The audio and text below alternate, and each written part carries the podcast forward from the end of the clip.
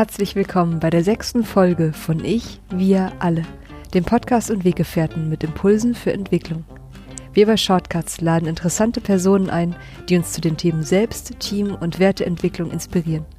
Für mehr Informationen zum Podcast und zur aktuellen Folge schau vorbei unter www.ichwiralle.com. Ich bin Maike Schäwitz, Redakteurin und spreche heute mit Helge de Vries und Cornelia Zimmermann von der ITAX GmbH in Berlin über ihren Weg hin in Richtung Selbstorganisation. Die ITAX GmbH bringt Microsoft Cloud-Lösungen in Unternehmen mit dem Ziel, Arbeitsprozesse erfolgreicher, leichter, freudvoller und schöner zu gestalten. Mit zunehmender Geschwindigkeit der Digitalisierung war 2015 sowohl für Kunden der ITAX als auch für die Mitarbeiter ein Punkt großer Unzufriedenheit mit bestehenden Prozessen erreicht, woraufhin sie sich zusammengesetzt und gemeinsam nach neuen Wegen der Zusammenarbeit gesucht haben. Wir sprechen darüber, wie sich ihre Zusammenarbeit seitdem verändert hat, wodurch die Veränderung Verbesserungen in der Kommunikation und mehr Agilität erreicht wurde, über das Selbstverständnis der Führung, über Team-Retreats als ein Tool für Reflexionsprozesse und darüber, dass eine der wichtigsten Veränderungen ist, Prozesse und drängende Themen nun bis auf Mitarbeiterebene regelmäßig und mittlerweile auch teamübergreifend zu kommunizieren. Und jetzt wünsche ich dir ganz viel Inspiration und Freude mit dieser Folge.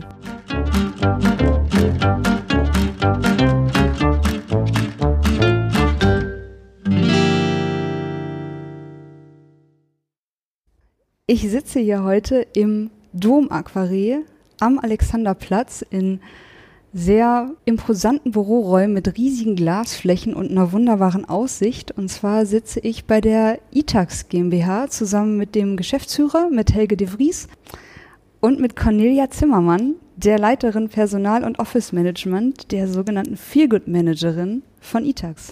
Hallo, ihr beiden. Hallo. Hi.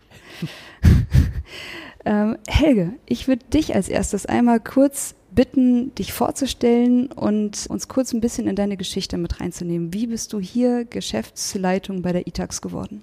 Oh, das war, ähm, das war ein relativ langer Weg. Ich bin jetzt hier seit äh, 2008, bin über meinen besten Kumpel hierher gekommen ähm, als Berater für IT-Infrastruktur und habe aber damals schon angefangen mit der Neigung, eher so Projekte zu managen und eher was Koordinatives zu machen und habe mich dann über die Jahre entwickelt. Äh, erst durfte ich ein Team leiten und das so ein bisschen aufbauen, das Thema. Dann durfte ich einen Bereich leiten. Und als es dann darum ging, dass unser Gründer sagte, dass er im operativen Geschäft eher nicht mehr tätig sein will, ähm, wer sich denn vorstellen könnte, die Nachfolge anzutreten, habe ich gesagt, ja, das kann ich mir schon vorstellen. Und so kam es dann, dass ich jetzt mittlerweile Geschäftsführer bin. Und Conny, du bist hier Leiterin Personal und Office Management oder, wie gerade gesagt, die Feelgood Managerin. Wie kam es dazu? Ähm, ich bin auch durch äh, äh, Verbindungen oder Beziehungen zu ITAX gekommen, also auch nicht über eine normale Stellenanzeige. Ähm, und äh, am Anfang war es letztendlich sowas wie Vertriebsassistenz, äh, für das ich eingestellt wurde. Und ähm, es hat sich, wir waren auch damals erst sieben Leute und dann hat sich halt irgendwann herausgestellt, dass man ja auch Personalbelange irgendwo ähm, verantworten muss und, und bearbeiten muss. Ja, und dann habe ich mich nachqualifiziert und so bin ich peu à peu in die Richtung Personal gegangen. Und da wir eben nicht ein Riesenunternehmen sind, sondern ein relativ kleines Unternehmen mit 30 Leuten, habe ich ähm, das Office Management trotzdem noch beibehalten.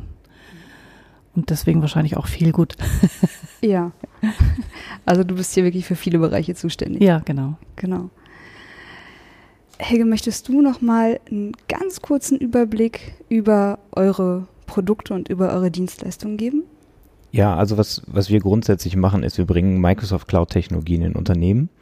Ähm, das machen relativ viele in Deutschland. Ich glaube, was uns so ein bisschen unterscheidet, ist, dass für uns diese Technologie eben kein Selbstzweck ist oder dass wir nicht sagen, komm, wir machen Technik, weil äh, Technik irgendwie cool ist. Das ist auch eine Komponente, aber viel wichtiger ist für uns, dass das, was damit später entsteht, ähm, dass das den Menschen irgendwie Spaß macht und dass das die Arbeit irgendwie schöner macht für die Leute, die das später benutzen.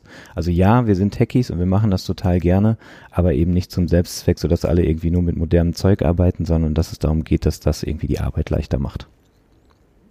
Und da haben wir mehrere Komponenten. Das eine ist eben so eine klassische Beratungsleistung, dass man eben sagt, ja, wie kann man das denn gut und sinnvoll einsetzen? Ähm, das ist ein großer Geschäftsbereich von uns. Der nächste Geschäftsbereich ist, dass wir auch äh, Softwareentwicklung machen, also diese Technologien so anzupassen, wenn der Standard mal nicht ausreicht. Und der dritte große Bereich ist eben Service und Support, wo es dann darum geht, wenn Lösungen von uns in Betrieb gehen oder wenn Kunden Unterstützung dabei brauchen, wie man Cloud-Technologien grundsätzlich einsetzt, dann können wir das eben auch leisten und auch hier und da mal eine Frage von Anwendern beantworten. Okay, also zukunftsfähige Technologien für die Zusammenarbeit einfach und gut gestalten. Genau. So, so habe ich es verstanden. Genau. Jetzt haben wir uns hier, E-Tags und Shortcuts, ungefähr 2015 kennengelernt, ähm, in einem Prozess. Ihr wart auf der Suche äh, nach außen, in der Außendarstellung, in eurer Website klar herauszuarbeiten, was euch vom Mitbewerber unterscheidet. Mhm. Und da ist es zu einer Zusammenarbeit gekommen. Was hat sich für euch aus dieser Zusammenarbeit dann in Folge entwickelt? Da hat sich eine ganze Menge daraus entwickelt. Also wir haben in diesem Zuge dann ja so ziemlich alles umgeschmissen, ähm, wofür Itax dann nach außen sichtbar war. Also wir haben die Schreibweise unserer Firma geändert, wir haben äh, das Logo geändert, wir haben den, den Claim geändert und wir haben unsere komplette Homepage überarbeitet. Und eigentlich sollte es nur darum gehen, für uns selber rauszufinden, äh, passen unsere Werte noch, also so eine Art Reflexion über unsere Werte nochmal und dann, wie können wir das benutzen, um uns klarer zu differenzieren, um wirklich sagen zu können, wofür stehen wir als Firma. Und ja, dass das, äh, dass das nicht nur in so einer Wertediskussion und nochmal irgendwie in der Schärfung dieser, dieser Marktpositionierung mündet, sondern wirklich, wir haben einfach alles angefasst. Das war schon, ja, war erstaunlich. Ja, also ich habe jetzt auch im Vorfeld mir nochmal, also klar ist jetzt eine Spur Eigenwerbung. Ich finde eure Homepage sehr, sehr gelungen. Ich finde äh, das, was rüberkommt, die Message, ihr ist für mich sehr, sehr klar, klar aufgebaut, klar strukturiert und ähm, es war auch für mich jetzt einfach, wo ich jetzt äh, nicht gerade aus dem IT-Segment komme oder mich da sehr mit auskenne, herauszufinden, was, was ihr macht und was eure Mission ist, wer ihr persönlich seid und wofür ihr steht. Jetzt sitzen wir hier vor allem auch zusammen, um eure Art des Zusammenarbeitens zu sprechen, mhm. die ihr vor allem seit 2015 begonnen habt, grundlegend weiterzuentwickeln und zu verändern. Was ist 2015 passiert? Also in dem Jahr kam es, es war auf jeden Fall Zufall, aber an allen Ecken und Enden des Unternehmens zeigte sich so ein bisschen dass wir zwar ganz gut unterwegs sind, aber dass es nicht optimal ist. Und wenn eins unserer Firma irgendwie total eigen ist, ist, dass wir uns immer mal zurückziehen und so reflektieren, was ist gut, was ist schlecht, was könnte besser sein. Und da haben wir eben immer wieder gemerkt, irgendwie verschwenken wir Potenzial oder realisieren nicht alles, was wir realisieren wollen und haben uns eben auf die Reise begeben, ja, woran liegt das eigentlich oder was sind Symptome, was könnten mögliche Ursachen sein und wie kommen wir daran?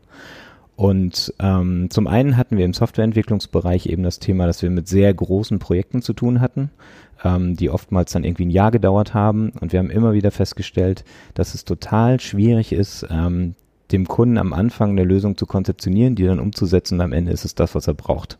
Das ist ja jetzt in der Softwareentwicklungsbranche auch nicht unüblich, dass man das rausfindet. Ähm, vor uns wurde das eben so richtig kritisch dann in 2015, wo wir gesagt haben, da müssen wir irgendwie ran. Das war der, der eine Strang. Ähm, der andere Strang war, dass ähm, wir im Bereich der Beratung eben gemerkt haben, wie können wir das, was wir bei Kunden lernen, in die Organisation tragen, wie können wir uns anpassen, wie können wir, äh, wie können wir gucken, was die neuen Produkte und Services sein müssen, die wir anbieten ähm, und wie kann das funktionieren? Und da haben wir immer gemerkt, dass dieser Rückfluss über, äh, ich habe vielleicht einen Teamleiter und der berichtet an den Bereichsleiter und der berichtet an die Geschäftsführung, der entscheidet dann, ob das gut oder schlecht ist, dann geht das in die Bereichsleiterrunde und man holt sich nochmal Feedback. Das war einfach extrem lang. Ähm, das war ein weiteres Symptom. Also wie kriegen wir, wie können wir schneller reagieren, wie werden wir agiler?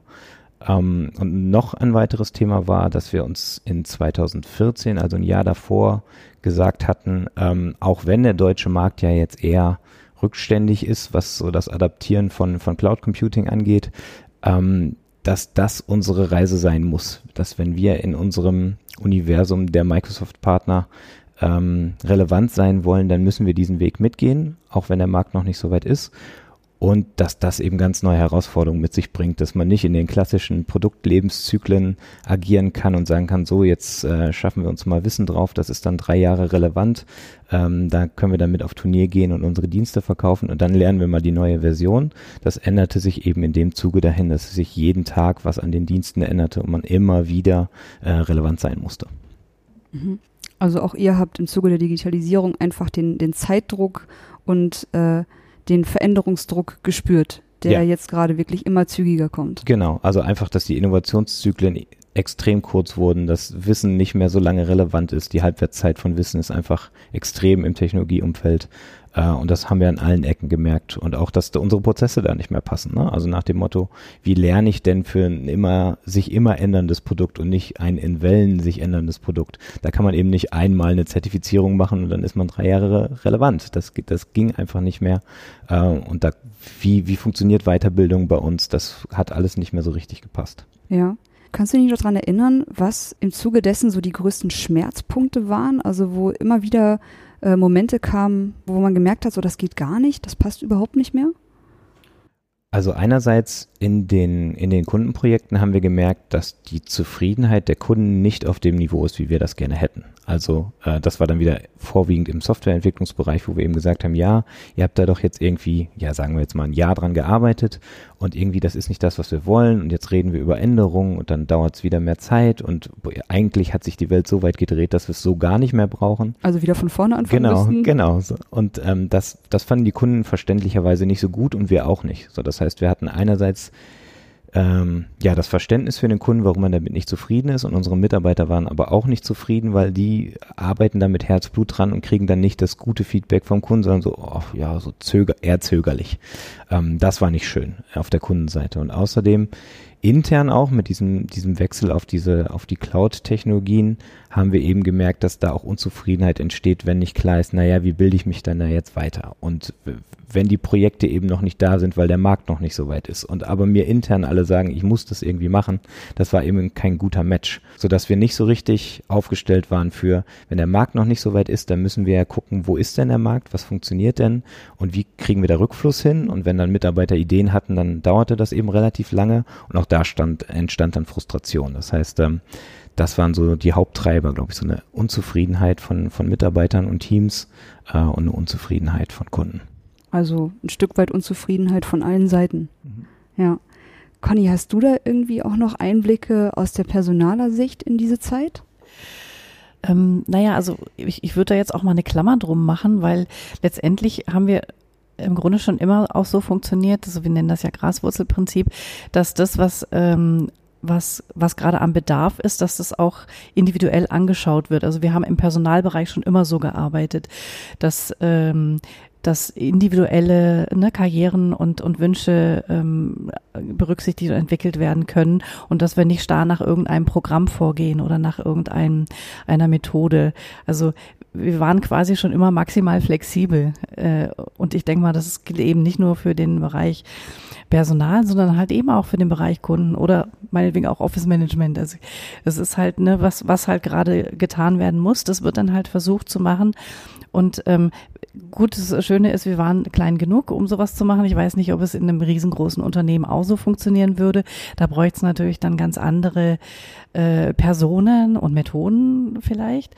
Aber bei uns hat es halt super funktioniert und wir haben uns das halt über so ein über, über dieses Größerwerden hinweg gerettet auch. Und äh, für mich ist das eigentlich eine natürliche Entwicklung, die da passiert ist. Ich, ich habe jetzt, muss ich zugeben, auch gar nicht so gesehen, dass es irgendwo einen Bruch gab und dann was Neues passiert ist. Ähm, für mich war das so, ich habe mitbekommen, es gab Änderungen, ähm, teilweise eben aus den Bereichen heraus, so dass ich jetzt nicht sofort personaltechnisch auch agieren konnte. Ähm, aber es hat sich trotzdem alles eingespielt. Also am Anfang habe ich dann halt tatsächlich, haben wir tatsächlich äh, auch mit äh, irgendwelchen Vers versucht mit Methoden zu arbeiten oder mit Prozessen, was das Recruiting angeht oder auch die Weiterbildung oder solche Sachen. Und ähm, das haben wir dann halt so ganz soft auch in die Bereiche äh, abgegeben. So, die haben sich das halt, ähm, die haben sich ihre Gedanken gemacht, die kannten ihren Bereich besser, die kannten ihre ähm, Bedürfnisse besser und ihre Kunden und das Arbeitsumfeld. Und die haben sich halt dann selber überlegt, was brauchen wir denn jetzt, um unsere äh, Mitarbeiter weitergebildet zu bekommen, um sie, ich sag mal, bei Stange zu halten und solche Sachen. Und das, das hat irgendwie so ziemlich soft ineinander äh, gegriffen und relativ gut funktioniert. Vielleicht gerade eben auch, weil wir nicht so starre äh, Vorgaben haben und äh, was weiß ich für alles ein Formular ausfüllen müssten mussten und äh, das das wäre halt für mich so auch die Klammer um äh, um diese ganzen Änderungen dass man dass wir eigentlich diese Haltung von Anfang an schon gehabt haben Also man braucht hier niemals einen Passierschein A38 für eine Weiterbildung oder für bestimmte Dinge. Mit sowas wie niemals tue ich mich schwer, ähm, Ja, aber Se selten. sehr selten. Ja, Selten. sehr selten. genau. Ja. Conny, jetzt hast du gerade eben schon äh, beschrieben, so ihr habt bestimmte Möglichkeiten der Weiterentwicklung in diese Teams reingegeben. Könnt ihr mir nochmal erklären, wie ihr dann so diesen, diesen Veränderungsprozess gestartet habt? Also ich bin jetzt gerade im Kopf noch so ein bisschen an dem, an dem Punkt der Unzufriedenheit von Mitarbeitern, Kunden und mehr oder weniger allen Beteiligten. Und dann gab's doch irgendwie so ein bisschen diesen, diesen sehr starken Impuls, okay, jetzt fassen wir das an, jetzt verändern wir was. Was habt ihr dann gemacht? Da kann man, glaube ich, ganz gut äh, anknüpfen an das, was Conny gesagt hat. Also diese Firma, so wie ich sie von Anfang an erlebt habe, seit ich hier bin, ist darauf ausgerichtet, dass es den Mitarbeitern gut geht und dass sie Spaß an der Arbeit haben. Und insofern ist ein Status Unzufriedenheit ist für uns einfach in der DNA inakzeptabel. Das funktioniert für uns einfach überhaupt nicht. Ähm, was in den Bereichen immer schon so war, oder nennen wir sie ja irgendwie Business Units, dass die einen sehr großen Freiheitsgrad haben. Also sowohl Mitarbeiter selbst haben einen hohen Freiheitsgrad, als auch Geschäftsbereiche haben einen hohen Freiheitsgrad. Und wenn diese beiden Dinge zusammenkommen, eine hohe Unzufriedenheit und ein hoher Freiheitsgrad, dann passiert eben, dass kluge Menschen sich Gedanken machen, wie könnte es denn besser sein? Und dann gab es Ideen, dann wurde diskutiert, ob die irgendwie, ja, ob die wenn man es ganz klassisch formuliert, ob die sicher genug sind, dass man die mal ausprobieren kann. Ähm, damit haben wir sehr viel operiert. Äh, diese Frage zu stellen, gehen wir damit morgen unter oder können wir es mal bis morgen probieren, so ungefähr. Ähm, und so ging das dann los, dass wirklich in diesen, in den Teams mit den Freiheitsgraden, die wir haben, Veränderungen stattfinden durften und äh, Dinge ausprobiert werden durften. Und ja, das hat sich dann so entwickelt, dass wir das äh, durch diese unterschiedlichen Freiheitsgrade auch wirklich auf drei unterschiedliche Arten gemacht haben in den, in den Fachbereichen, nenne ich sie mal, die in Kundenprojekten tätig sind. Und ja, das ist auch immer noch heute, glaube ich, ein prägender Aspekt in unserer Kultur und in unserem Zusammenarbeiten, dass es diese Freiheitsgrade in, auf einem sehr hohen Level gibt. Ja. Wir haben da vorhin schon kurz drüber gesprochen. Itax selber ist unterteilt in vier große Bereiche: Consulting, Solutions, Service und die zentralen Dienste. Mhm. Und jeder dieser vier Bereiche arbeitet für sich nach einem eigenständigen Modell der Zusammenarbeit oder hat Mhm. sich da, war da so frei, sich sein eigenes Modell gemeinsam zu suchen. Genau. Kannst du ein Stück weit beschreiben, wie diese vier Bereiche jeweils arbeiten für sich? Mhm. Also im Solutions ist das der häufigste Fall eben die Softwareentwicklung. Ähm, das heißt, da haben wir ein Team wirklich von, von Entwicklern, die angelehnt an die Scrum-Methodik arbeiten.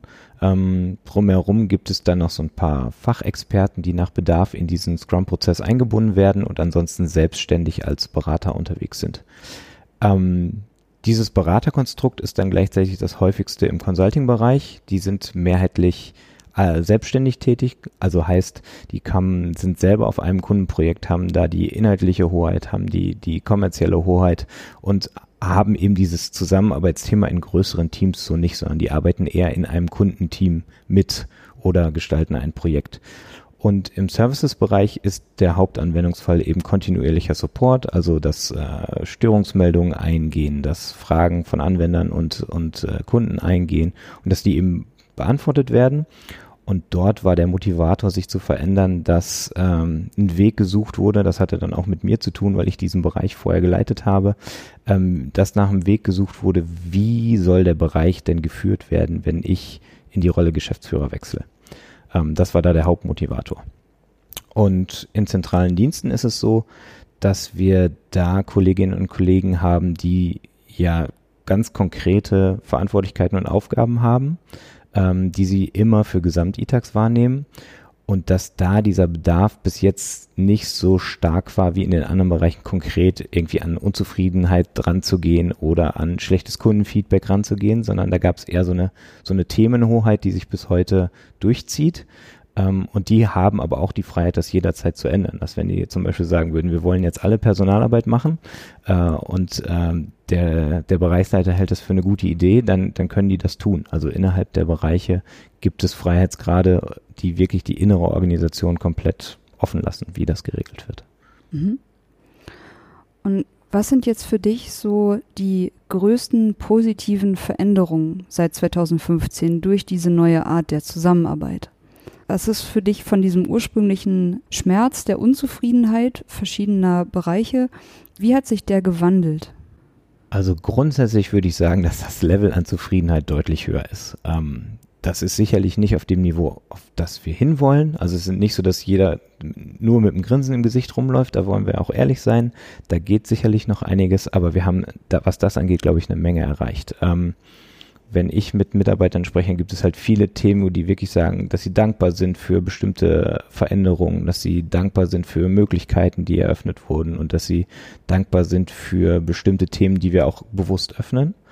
Ähm, das heißt, das Feedback würde ich sagen, ist da sehr gut, so dass ich davon ausgehen darf, dass die Zufriedenheit gestiegen ist. Ähm, und was mir aber am meisten auffällt, ist wirklich, wie die inneren Abläufe sind und wie Kommunikation stattfindet. Also wenn ich so auf 2014, 15 zurückblicke, würde ich sagen, wenn Itax sich als Unternehmen nach rechts, links oder Vollgas geradeaus bewegt hat, dann war das Medium, das das entschieden hat, war eine ja, war ein Teamleiter-Meeting oder ein Bereichsleiter-Meeting mit einer Freigabe der Geschäftsführung.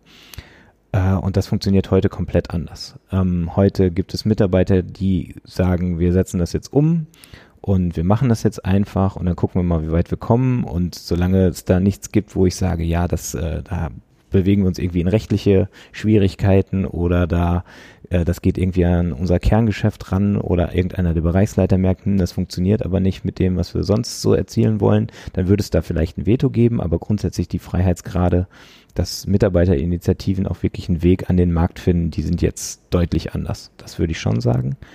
Ähm, und was ich eben merke, ist, dass diese Kommunikation nicht mehr an, entlang des Organigramms geht. Also ein Mitarbeiter spricht nicht mit seinem Vorgesetzten, der spricht mit dem Bereichsleiter, der fragt den Geschäftsführer und dann plört das die ganze Kette wieder zurück. Und immer schön asynchron, also nach dem Motto, ich brauche jemanden aus dem anderen Bereich, dann frage ich mal meinen Chef, ob ich den anderen Bereich fragen darf. Der fragt seinen Gegenüber, ob der den Mitarbeiter haben kann und dann geht das wieder zurück, sondern der Kollege geht einfach an den Schreibtisch oder macht einen Termin, lass uns mal drüber sprechen, ich bräuchte deine Hilfe, können wir da was machen? Also, dass diese Durchlässigkeit zwischen den Geschäftsbereichen, die spüre ich schon, dass das ein ganz anderes Level ist als vor vier, fünf Jahren. Ja. Und das funktioniert auch gut. Weil, also ich kenne da auch wiederum einige Beispiele, wo das, also ich habe das manchmal das Gefühl, dass Organigramme häufig auf dem Papier existieren, aber in vielen Unternehmen sowieso eigentlich äh, wöchentlich umgeschrieben werden müssten, weil häufig intern viele Leute wissen einfach, wer ist der kompetenteste Ansprechpartner dafür. Mhm. Und äh, wenn ich weiß, ich müsste erst diese von dir eben beschriebene Kette da einmal hoch und wieder runterlaufen und das dauert irgendwie zwei Monate, bis ich da eine Entscheidung habe, meistens trifft man sich dann irgendwie in der Kaffeeküche oder irgendwo und klärt gewisse Prozesse, wenn es denn möglich ist und nicht irgendwie stark sanktioniert wird. Aber erzeugt das irgendwie ein, ein gewisses Chaos oder macht das, was du gerade beschrieben hast, Prozesse oder die Ideenfindung einfacher? Also dazu möchte ich sagen, dass wir diesen, diesen Formalismus sozusagen oder dass wir so eine informelle Struktur, die habe ich nie wahrgenommen. Also nach dem Motto, ich suche mir mal den kompetentesten und dann mache ich das an dem Organigramm vorbei, das habe ich so nicht erlebt, ja. seit ich hier bin. Was bei uns dann eher der Fall war, war, dass man sagt, ich weiß zwar, das ist das Kompetenteste, aber wenn ich diese Idee umsetzen will mit einem anderen Bereich, dann versandet es eher. Ich glaube, das mhm. war bei uns eher das, ah. dass man sagte, ich bin frustriert, dass das jetzt über so viele Ebenen gehen muss und dass die Geschwindigkeit damit raus ist. Mhm. Ähm, und deswegen mache ich es nicht, aber nicht, dass man sagt, ich gehe deswegen einen Weg am Organigramm vorbei. Das das hätten wir ja auch nie, also das hätte es auch nicht gegeben, dass wir sagen, nein, du musst über deinen Chef gehen. Also das war nie von oben vorgegeben, du musst über diesen Chef gehen. Das hatte sich einfach in der Kultur so ergeben, würde ich sagen. Ähm, und wie wir das eben heute machen, würde ich sagen, der Zustand ist auf keinen Fall Chaos. Ähm, weil wir ja zum Beispiel auch bewusst entschieden haben, diese letzte klassische Hierarchieebene mit den Bereichen erstmal so zu belassen.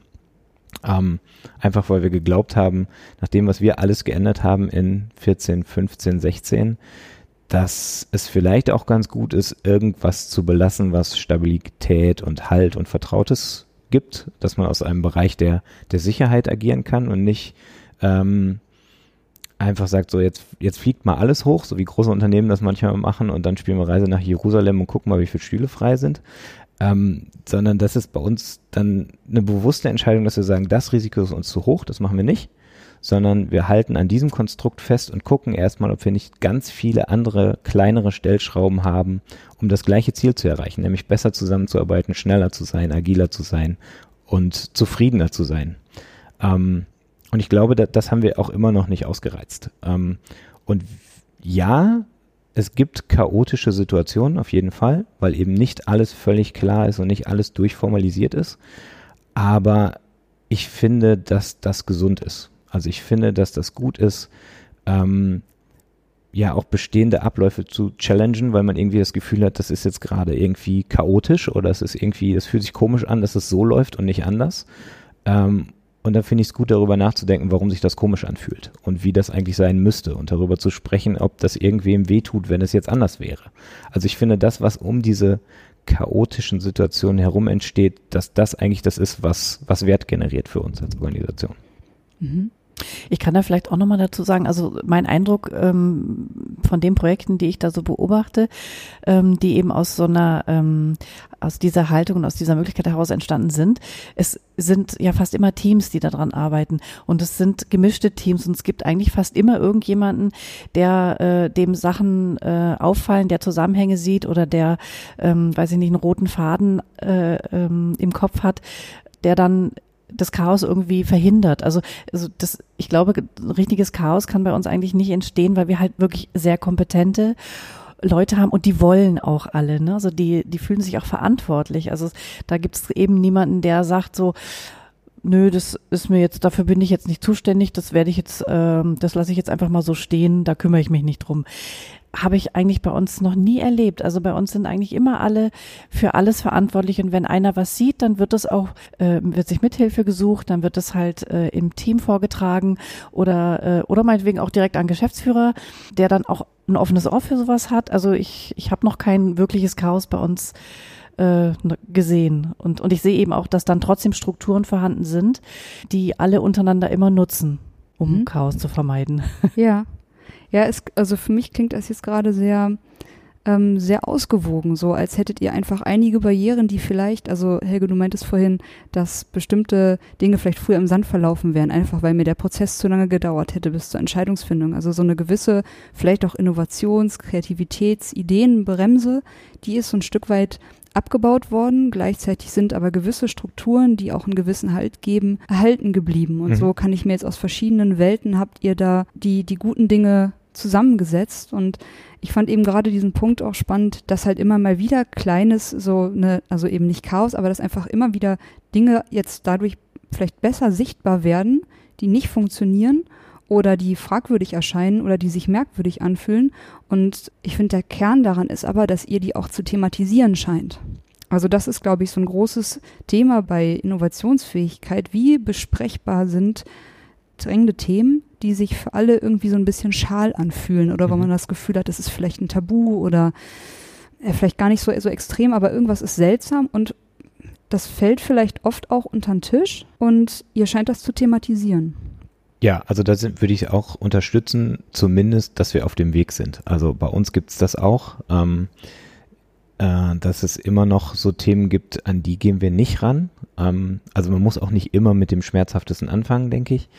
Ähm, aber es gibt grundsätzlich ein gutes und konstruktives Level, wie man Dinge besprechen kann. Und es gibt auch keine Tabuisierung, sondern es gibt eher sowas wie bei uns, ähm, dass wir sagen, ist, ist zum Beispiel, sind offene Gehälter ein Thema? Und da habe ich in Gesprächen mit Mitarbeitern immer mal gehört, nee, nee, nee eigentlich nicht. Und ähm, dann haben wir ja jetzt mit, mit Andreas Zeug zusammen so eine Bestandsaufnahme gemacht, wie weit sind wir eigentlich gekommen.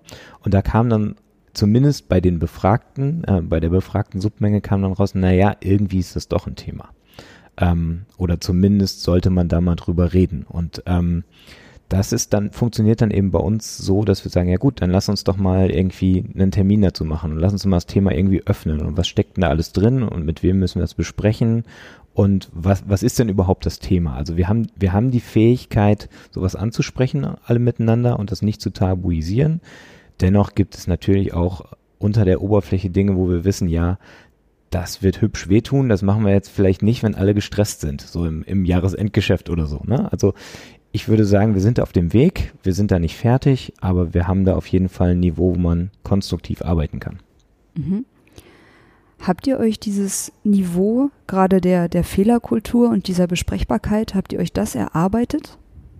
Ja, aber würde ich auch sagen, das ist auch so ein, so ein DNA-Ding dieser Firma, ähm, dass wir eben immer daran gearbeitet haben, wie, wie kann das funktionieren. Also das ist jetzt nicht im Zuge der Selbstorganisation, Agilität etwas, was jetzt hervorgetreten ist, sondern das ist eher was, was uns jetzt besonders hilft, dass wir immer daran gearbeitet haben, wie funktioniert Feedback, wie funktioniert Kritik, wie, wie kann man wertschätzend miteinander umgehen und trotzdem irgendwie hart in der Sache sein. Oder wie kann man auch mal, und das gibt es natürlich auch, wie kann man sich auch mal daneben bene benehmen und am Ende sagen, das tut mir leid, das war Käse.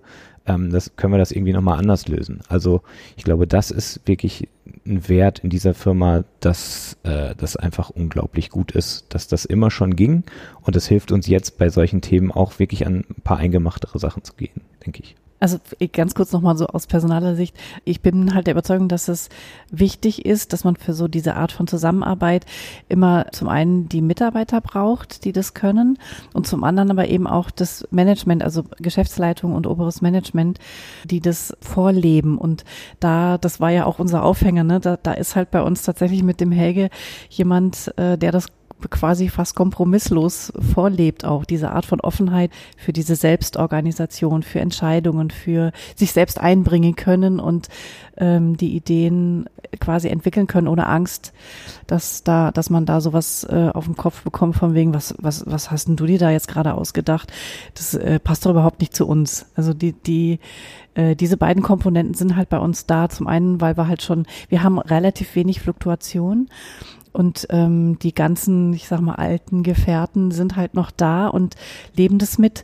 Und ähm, das passt halt jetzt hier bei uns wunderbar zusammen, um diese Art Pflanze, um diese Pflanze der Selbstorganisation äh, blühen zu lassen. Und, und was ich auch noch dazu sagen muss, was ich auch noch sehr schön finde, Sicherlich gibt's Einzelne, die das vielleicht nicht können und wollen, sowas wie ich, äh, also, ne, für alles Mögliche selbst äh, die Konsequenzen oder beziehungsweise Konsequenzen muss man immer, aber so Ver Verantwortung zu übernehmen und äh, so Aufgaben selbst suchen und ausbauen. Und das ist aber auch okay. Das kann man dann auch so lassen, weil es braucht ja auch immer mal wieder, also es braucht auch in jedem Unternehmen die Arbeitsbienen, die einfach was wegarbeiten und ähm, auf die man sich dann halt für diesen Bereich auch verlassen kann. So. Und das, das ist bei uns im Kosmos halt alles gegeben und alles drin und wird alles wertgeschätzt. Von daher läuft das bei uns relativ nicht reibungslos, natürlich nicht, aber so, dass keiner da irgendwie beschädigt wird. Ja, ja, ich habe das, also ne, Conny, wir haben uns ja vorher schon mal bei einem Workshop kennengelernt, ja. so kam mir der Kontakt zustande. Und ähm, ich habe das damals auch genau so wahrgenommen in deiner Erzählung eben, dass hier tatsächlich innerhalb dieser vier Bereiche, die sich unterschiedlich an das Thema agile Zusammenarbeit herantasten und heranarbeiten, dass da eben verschiedene Modelle parallel existieren können und dass jeder hier ein Stück weit so arbeiten kann, wie, naja, nicht wie er möchte, aber so nach seinem Bedürfnis sich ins System einfinden. Und ja, also es ist, glaube ich, genauso wie du sagst, ne? Nicht jeder möchte auf eine bestimmte Art und Weise agil, eigenverantwortlich so für sich arbeiten. Da mhm. hat jeder so seine eigenen Bedürfnisse. Und ich finde das auch absolut total wichtig und sehr wertschätzend, mhm. wenn, wenn ich das hier in so einem Unternehmen meine Fähigkeiten einbringen kann, auch wenn ich dann ein anderes Bedürfnis habe. Ja. Ja. ja. Also ich glaube, einer so der wesentlichen Faktoren ist halt einfach wirklich so Mut und Zutrauen. Und mhm. da, die, die haben wir hier in Persona. Ja. Danke für die Blumen. Gut, dass man nicht sieht, äh, dass ich rot werde. Ja. ja. Ja, Helge, Conny hat das ja gerade nochmal so schön angesprochen, so die Vorbildfunktion. Du hast jetzt ein paar Mal eben von der DNA eures Unternehmens gesprochen, die einfach von vornherein schon bestimmte Weichen gestellt hat. Für wie wichtig schätzt du diese Vorbildfunktion ein? Weil ich denke, es gibt tatsächlich etwas, da kann ich mir so viele Coaches und, und Trainer ins Unternehmen holen, wie ich möchte. Bestimmte Dinge, da ist es vermutlich nochmal schwieriger, daran wirklich zu arbeiten, die jetzt eher Charakter, Persönlichkeit oder eben DNA ausmachen. Ja, also, also ich persönlich, für mich ist Walk the Talk total wichtig. Also ich, ich habe persönlich, ich kann das einfach nicht. Ich bin ganz schlecht in, äh, in Dinge, in Dinge sagen, die ich nicht meine. Ähm, das, das fällt dann immer sehr stark auf.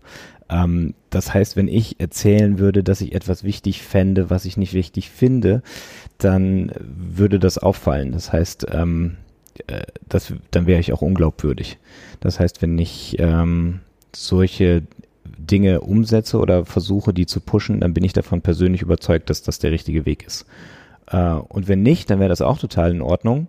Dann habe ich immer noch die Wahl zu sagen, ich gucke mir das mal an oder ich nehme mich da ein bisschen zurück, meine Überzeugung, und gebe dem mal eine Chance, das, mir das Gegenteil zu beweisen. Oder ich sage, nee, das geht für mich in einen Bereich, wo ich, wo ich wirklich merke, da habe ich einen Widerstand oder da glaube ich, dass das für das Gesamtwohl der Firma irgendwie schlecht ist.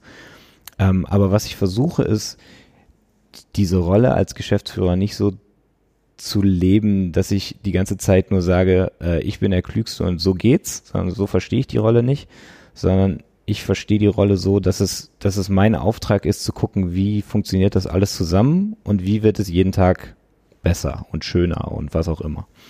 Ähm, und solange ich dann nicht davon überzeugt bin, dass da irgendwie, weiß ich nicht, dass wir morgen untergehen, dann würde ich es im Zweifel immer erstmal ausprobieren. Und das ist dieses, das ist dieses Kernkonzept von Agilität, an das ich wirklich glaube äh, und wo ich mich selber auch über Jahre erzogen habe, das dann auch zu machen, das auch, zu, das auch zuzulassen.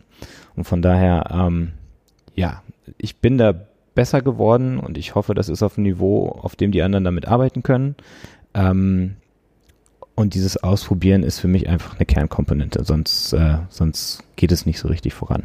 Hm. Und das ist auch echt deutlich, das ist deutlich, wenn man also mit, mit dir zu tun hat, Helge, dann, dann spürt man, dass du äh, wirklich massiv authentisch bist und das und ehrlich und äh, dass man, wenn du sagst, probier es aus, dass du es auch so meinst und dass man sich sicher sein kann, dass man dann jemanden hat, der hinter einem steht, falls man das braucht. So. Also das, äh, ich habe schon das Gefühl, dass, dass man hier schon von allen Seiten jetzt auch, also du, du lebst das sehr, Helge, aber auch die anderen leben das, dass man äh, so viel oder so wenig Unterstützung bekommt, wie man braucht oder sich holt. Und äh, dass, ähm, dass man das auch jederzeit revidieren kann, ne? wenn man dann sagt, äh, oh Gott, ich glaube, ich habe mich jetzt hier doch übernommen oder das Gegenteil davon, dann kann man seine, äh, seine, seine Schritte wieder anpassen.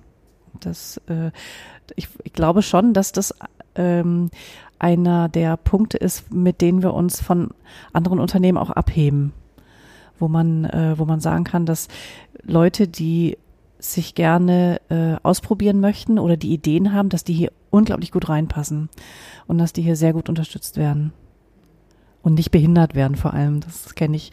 Bin ja nun auch schon äh, 15 Jahre bei Itax, aber war auch vorher äh, in anderen Firmen, unter anderem auch in Konzernen und da kenne ich es halt anders. Gut, das ist jetzt dann auch ewig her. Vielleicht äh, gibt es ja auch in der Konzernwelt inzwischen so ein kleines Umdenken. Aber es ist halt einfach schwieriger, glaube ich, für Konzerne, weil die haben nun mal so ihre, das sind dann meistens Aktiengesellschaften und da gelten halt ganz andere Regeln. Deswegen ist auch übrigens aus äh, so personaler Sicht ähm, für mich immer deutlich äh, gewesen oder deutlich erkennbar gewesen, wir bekommen äh, Zulauf von, äh, also personellen Zulauf von Konzernen. Das sind dann Menschen, die sich ganz bewusst äh, dafür entschieden haben, ähm, eher äh, in ein kleineres Unternehmen zu gehen, weil sie ganz genau wissen, dass sie da weniger Hürden haben wenn sie ihre eigenen Ideen umsetzen wollen. Wenn sie äh, einfach so, nee, die wollen erfolgreich erblühen und das können sie in Konzernen halt dann oft nicht. Und die, die sind dann hier dann doch äh, in der Regel sehr glücklich oder mindestens zufrieden. Ja. Ja, ich denke schon, dass sich da auch in der Konzernwelt an vielen Stellen sehr, sehr viel tut. Also da gibt es, glaube ich, viele, viele auch tolle Beispiele, wo in großen Konzernen mit über 1000 Mitarbeitern teilweise runtergebrochen wird, mittlerweile auf, auf, auf Teams von maximal acht Personen und wo ganz neu und anders zusammengearbeitet wird. Und ja, ich kann aber auch deine Beobachtung, Conny, ich kann die auf jeden Fall auch teilen. Also es ist innerhalb von einer bestimmten Größe ist es deutlich persönlicher, direkter und einfacher zu kommunizieren im Tagesgeschäft mit allen Beteiligten als in sehr großen Strukturen, die vielleicht auch noch anders hierarchisch strukturiert sind. Mhm. Und die sich anders verantworten müssen. Eine Aktiengesellschaft kann nun mal nicht äh, ne, machen, was es will, also was sie wollen, sondern da sind dann andere Beteiligte, die damit bestimmen. Ja, auf jeden Fall. Ähm, hey, ich hatte an dich noch eine Frage. Du hast im Vorgespräch auch nochmal erzählt, oder jetzt auch, glaube ich, jetzt am, am Anfang des Podcasts, dass ihr euch auch immer mal wieder zurückzieht. Mhm. Äh, ein paar Tage und zusammen auch nochmal versucht, intensiv persönlich, auch in einem anderen Kontext, wahrscheinlich nicht hier im Büro, sondern irgendwie euch eine andere Location aussucht, wo ihr gemeinsam über dringende Dinge sprecht. Wie mhm. sieht das aus? Das sieht so aus, dass jedes Team äh, einmal im Jahr sich so einen Retreat äh, zu einem Retreat zurückziehen darf und das selber gestalten darf. Also ob die das jetzt gerne hier im Büro machen wollen, ist glaube ich noch nicht vorgekommen, oder ob sie dafür eine Reise machen wollen, ähm, das, das können sie selber bestimmen. Und dann dürfen sie sich dazu ein, eine externe Unterstützung gönnen. Und das Ziel ist immer ähm, ja eine Strategie zu entwickeln beziehungsweise den aktuellen den aktuellen Weg sich anzuschauen, zu reflektieren, was läuft gut, was läuft schlecht, wo müssen wir ran. Ähm, und wir sind einfach davon überzeugt, dass das im Tagesgeschäft nicht so richtig gut funktioniert, sondern dass das besser funktioniert, wenn man zum Beispiel aus einem Flugzeug aussteigt und da scheint die Sonne, ähm, dass dann einfach erstmal so die Grundlaune schon mal besser ist, dass man auch an schwierige Sachen gehen kann, dass man eine Chance hat, äh, bestimmte, ja, dass man Mahlzeiten zusammen hat, dass man irgendwie äh, ja, Events zusammen hat, dass man einfach nicht, wir kommen morgens ins Büro und dann gehen wir alle unserer Wege, wenn wir hier fertig sind, sondern dass man eben eine, ja, ein paar intensive Tage hat, wo rechts und links was passieren kann, aber es auch eine konkrete Agenda gibt, wo man einfach in einer, in einer etwas anderen Atmosphäre einfach mal gucken kann, was läuft gut, was läuft schlecht und was nehmen wir mit nach Hause, um es verändern zu wollen morgen. Mhm. Also das wäre dann vielleicht eine der Gelegenheiten, bei denen die Sachen, von denen du vorhin sagtest, wir sprechen jetzt vielleicht nicht als allererstes die Dinge an, die richtig wehtun. Das wäre mal so eine Gelegenheit, dort auch schwierige Dinge zu thematisieren und gemeinsame Wege zu finden. Genau, und auf der Teamebene würde ich sagen, passiert das auch regelmäßig. Also da knallt es auch mal, das kenne ich aus eigener Erfahrung jetzt auch. Also ich habe jetzt schon ein paar Retreats gemacht, ich weiß, dass es da auch mal scheppert. Ähm, aber so diese, diese überbereichlichen äh, Konflikte. Ich glaube, das sind die, die wir, die vermeiden wir noch so ein bisschen. Also in den Teams ist das, glaube ich, deutlich ausgeprägter. Ähm, aber da, wo es wirklich, ja, die ganz schwierigen Themen, die sind dann eher in der Zusammenarbeit über den Bereichen zu suchen, glaube ich. Und da gibt es eben ja ein paar Themen, die wir da gerade vorziehen, sozusagen, bevor wir irgendwann bestimmt auch da an die tiefen Konflikte mal ran müssen oder rangehen werden. Das wird sich aber ergeben, da bin ich mir sicher. Okay, also da gibt es auch schon gewisse Ideen und definitiv ja offensichtlich ein Bewusstsein dafür, dass ihr das tun wollt. Ja, also Bewusstsein ist, wir haben bewusst entschieden, dass wir zum Beispiel diese Freiheit geben wollen, dass jeder Bereich für sich rausfinden darf, äh, wie arbeitet er am besten zusammen und wie ist er am besten erfolgreich. Und äh, uns ist völlig klar, also einerseits gibt es diese Identitäts- und Zusammenhaltskomponente, die wir erhalten wollten bewusst. Genauso ist uns aber klar, dass drei Geschmacksrichtungen von Selbstorganisation plus ein Zentralbereich, äh, der mit allen drei Geschmacksrichtungen zusammenarbeiten muss, dass das schwierig ist und dass das, dass das Reibung erzeugt und dass das nicht, nicht Einheitlichkeit und Konsistenz erzeugt. Ähm, aber das ist eine bewusste Entscheidung und die funktioniert für uns halt für den Moment. Aber wir sind eben auch so gestrickt, dass wir sagen, wir wir meißeln das jetzt nicht auf Granittafeln, dass wir drei Bereiche haben, sondern wenn wir an den Punkt kommen, wo wir meinen, dass uns die Struktur mehr behindert, als dass sie uns nützt, dann würden wir sie ändern. Gibt es da denn jetzt schon konkrete Ideen, wie ihr die bereichsübergreifende Kommunikation und Zusammenarbeit, wie ihr da rangehen wollt? Ja, also wir haben, wir haben so ein Format aufgesetzt, das nennen wir Culture Circle. Ähm, wo einfach so die Themen, die, die sich an die Oberfläche spülen, worüber man vielleicht mal reden sollte, ähm, dass wir die priorisiert haben in einem internen Barcamp. Also haben wir eine Veranstaltung gemacht, haben gesagt, so, das sind, das sind die Themen, die wir so grundsätzlich am Horizont sehen. Welche davon sind die wichtigsten? Und da haben wir uns, jetzt die ersten drei genommen und gesagt, da, da gehen wir mal jetzt in Formate und, und sprechen da mal drüber. Und eins davon war eben die Organisationsstruktur oder ist die Organisationsstruktur. Und das Format funktioniert so, dass, dass ich initial einlade ähm, zu, diesem, zu diesem Thema und alle, die sich dafür interessieren, die daran mitarbeiten wollen oder die einfach nur wissen wollen, was da passiert, kommen in diesen Termin und unterhalten sich darüber, was, denn das Ziel sein soll, äh, was denn Gegenstand überhaupt der Betrachtung ist, ähm, wie, wie das Entscheidung, wie die Entscheidungshoheit aussieht und was da grundsätzlich bei rauskommen kann. Und eine, einer dieser Termine war eben für die Organisationsform und da sind wir quasi mittendrin rauszufinden, äh, braucht es was anderes, haben wir ein Problem oder haben wir keins, ähm, wie könnten andere Formate aussehen, wie würde, wie würde sowas Realität werden. Also genau da ist der, da sind wir gerade aktuell dabei. Ich musste gerade ein bisschen schmunzeln, als du sagtest, haben wir ein Problem oder haben wir keins? Ne? Also ähm, ne, es kann anscheinend wirklich jeder hier, der sich berufen fühlt oder einfach der Interesse hat, der möchte an diesem Prozess beteiligen bei euch. Ja, genau. Und was wir eben versuchen, ist wirklich nicht möglichst viele Menschen in ein Meeting zu kriegen, sondern jedem die Chance zu geben, dann findet es statt, da ist es, darum geht es und äh, sei doch gerne dabei, fühl dich eingeladen, also wirklich den Rahmen auch aufzumachen und zu sagen, bitte fühl dich berufen, da mitzuarbeiten, wenn es dich interessiert. Und du hast die Freiheit zu sagen, nee, das ist mir nicht wichtig genug oder das, ich habe das Vertrauen, dass meine Kollegen das schon richtig machen werden. Und auch im Nachhinein sich zu informieren, was denn da passiert ist. Das heißt, wir, wir benutzen da eben unsere internen Kanäle so, dass wir darüber berichten, dass wir, dass wir sagen, das wird beim nächsten Mal Thema sein, da stehen wir gerade und jeder kann das mitlesen, wenn er möchte, aber es ist ganz klar eine Hohlschuld. Also wir schicken keine persönlichen Briefeinladungen nach dem Motto, äh, wäre schön, wenn auch du dabei wärst, sondern wir glauben daran, dass die, die motiviert sind, daran zu arbeiten, dass die sich dann dort einfinden. Ich finde das einen ganz schönen Ansatz, ne? Also es kann jeder und es hat vor allem auch jeder das Gefühl, beteiligt zu werden und aber auch am Ende wird einem nichts vorgesetzt von oben irgendwie eine neue Struktur, sondern es hatte jeder die Gelegenheiten daran zu partizipieren und mitzugestalten. Mhm. Ja.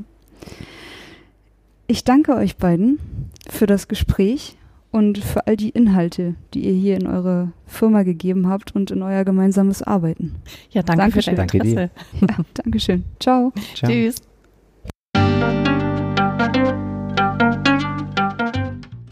Das war eine Folge von Ich, wir alle, dem Podcast und Weggefährten mit Impulsen für Entwicklung. Wir bei Shortcuts begleiten und unterstützen Unternehmen bei der Entwicklung von zukunftsfähiger Führung, Kommunikation, Unternehmenskultur und Design. Mehr Infos zu unseren Angeboten, zum Podcast und der aktuellen Folge findest du unter www.ichwiralle.com. Wir freuen uns über dein Feedback zur Folge und deine Bewertung des Podcasts bei iTunes. Bitte stell uns gerne Fragen zum Podcast und mach Vorschläge für Themen und Interviewpartner, die dich interessieren würden. Und zu guter Letzt, schau gerne bei uns in Berlin-Kreuzberg vorbei. Wir lieben Besuch.